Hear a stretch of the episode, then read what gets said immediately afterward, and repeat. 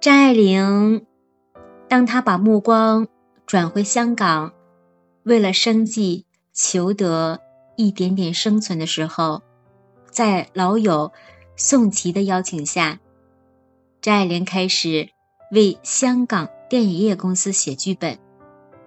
剧本有《情场如战场》《人财两得》《六月新娘》等等。虽然作品并非是发自于张爱玲的本心，但她为了自己的生活，为了和爱人的生活，她仍然不辞辛苦的一篇篇的写着。这是她很长时间内的最主要的收入了。到了第二年的八月中旬，萧瑟的秋色已经占据了整个小镇。在这落叶纷飞的时刻，他收到了母亲病危的加急电报。那一刻，张爱玲的心凌乱了一片。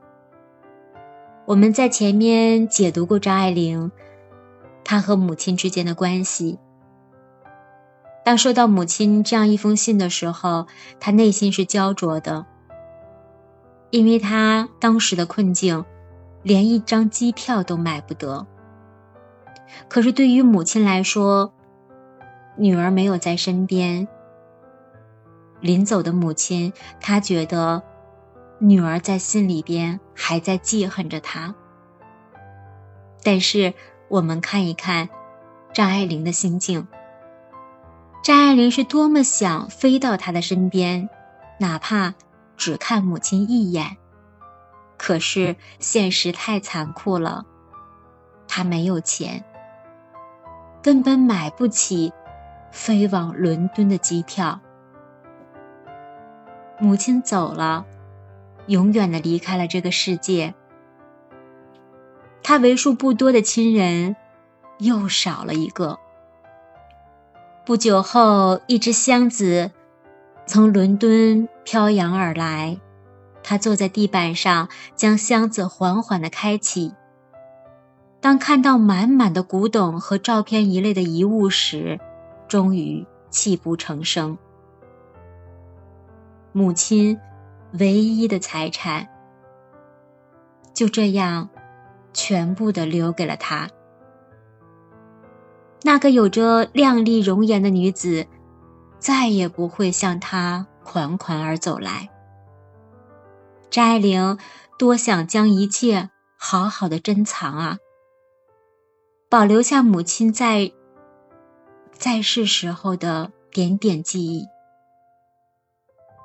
只是在这样捉襟见肘的拮据的日子里，张爱玲再也顾不了许多了。她一件件的古董，在后来的日子里，她为了她的生活，为了赖雅，她逐一的变卖了。母亲游走各个国家，去追逐自己的梦想。虽然母亲一直认为这些古董是她一生的财富，但是在母亲最拮据的时候，也没有变卖掉这些东西。当然，在张爱玲的自传里边没有详细的去解说这一部分。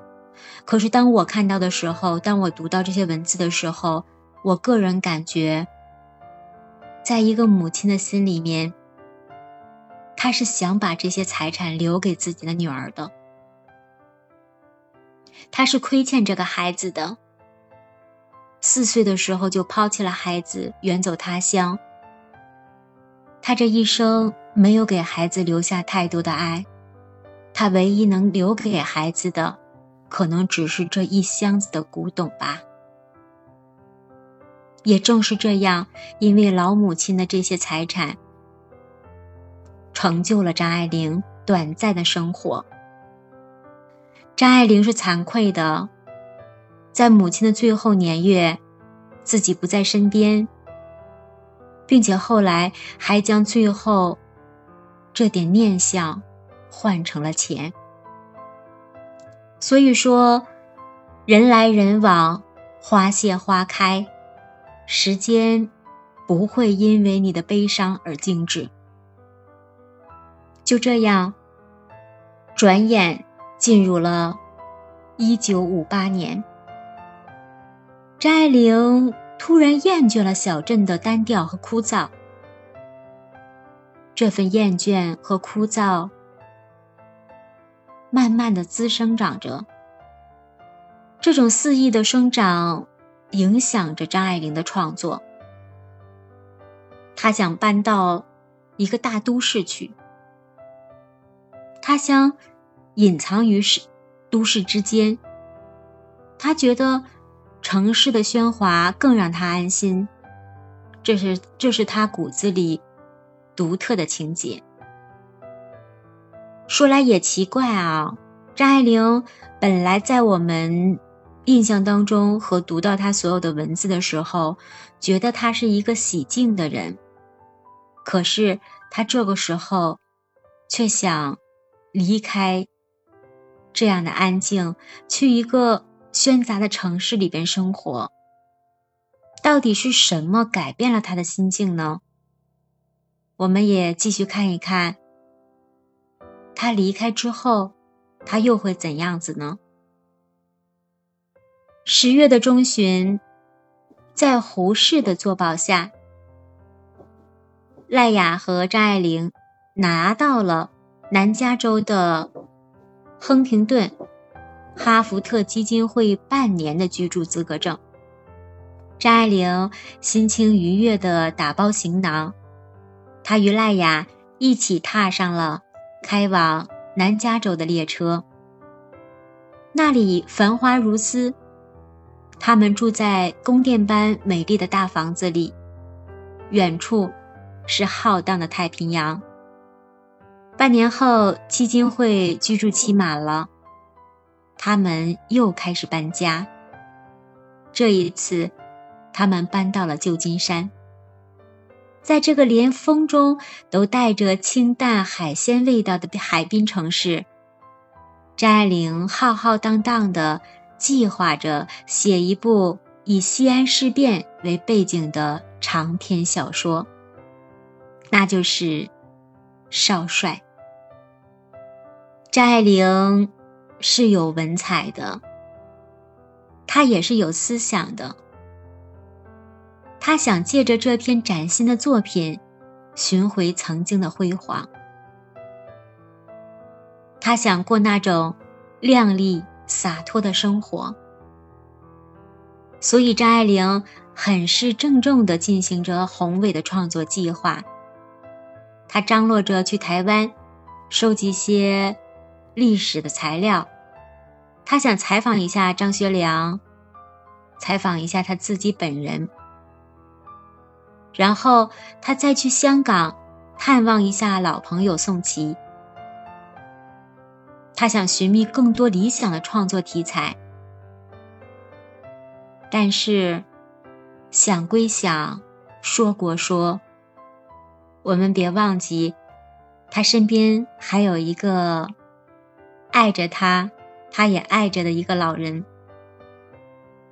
在他的内心，他是放不下年迈年迈体弱的赖雅的，所以他矛盾着，纠结着，一拖再拖，直到一九六零年的七月，他正式拿到了美国公民的身份。我们在之前解说的解说的时候，我们说过，张爱玲当时从香港来到美国，她是是以一个难民的身份过来的。经过了这么多年，终于，他美国公民的身份确定了。不知道这是不是上天给他的另外一个眷顾？比较可怜这样一个可爱的女子。一九六一年的三月，好朋友严英来旧金山探望她，两个人见面进行了最后一次的促膝长谈。其实那个时候，严英已经结婚了，过着衣食无忧、眉眼洋溢着幸福的生活。张爱玲看到好友这个样子，是真心为他高兴啊，但是也为自己而惆怅。也是因为严英的到来，刺激到了他。这就是人吧，一种幸福的攀比之心。还是那句话，两个人再相爱，如果没有金钱在一起。还是贫苦的、贫瘠的，特别是在一个有梦想的女子心里面，所以，他终于决定回国一趟。那这样的决定会给他们夫妻两个人带来什么样的境况呢？我们试想一下。如果我们是一个年迈的赖雅，现在这个时候已经将近七十岁了，自己还有中风的病，已经没有靠写作来维持自己的生活，那此时的爱妻又要离开他，赖雅会怎么想呢？会去挽留吗？我们接下来看一下。赖雅的变化和心境。赖雅知道张爱玲决定后，大吃一惊。这几年，赖雅已经习惯了和张爱玲相濡以沫的日子。他害怕张爱玲一去，便不再复返。所以在历史资料当中，有赖雅的一篇日记。他在日记当中这样写道：“他说，死亡一样的重击呀，心脏被重创，我的身体在发抖。闭上眼，有如长眠，不再醒来。可想而知，张爱玲这样的一个决定，对赖雅的打击有多大。他已经习惯了。”有张爱玲的陪伴，他更怕这样一个年轻、美貌、有才华的女子弃他而去，一再不复返。这或许就是一个老年人在那个境况里，他对自己的不自信吧，也是也是他对他们爱情的没有很大的安全感。那在这样沮丧不安的情绪里面，赖雅大病一场。看到这样的丈夫，艾玲特别特别的内疚，她为难、难过，所以张爱玲也开始衣不解带，日夜精心的开始照顾着。看到这样的张爱玲，赖雅还是终于忍受着自己内心的不安和不舍，终于点了头，让自己的爱人走吧。但是他自己怎么办呀？没有办法，所以他就给女儿写了信。他需要别人去照顾啊。赖雅搬到了女儿家的附近。他不想成为妻子追逐梦想的累赘。他想，你若要走，我便放手，给你自由的天空。那在张爱玲的心里面，丈夫同意了，石头也就落地了。一九六一年的十月，张爱玲离开了旧金山。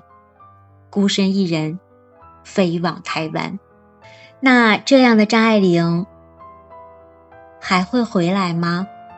答案是肯定的，因为这里有她的爱人。可是什么时候回来，就是一个未知。我们暂且先把这个问号放在这里。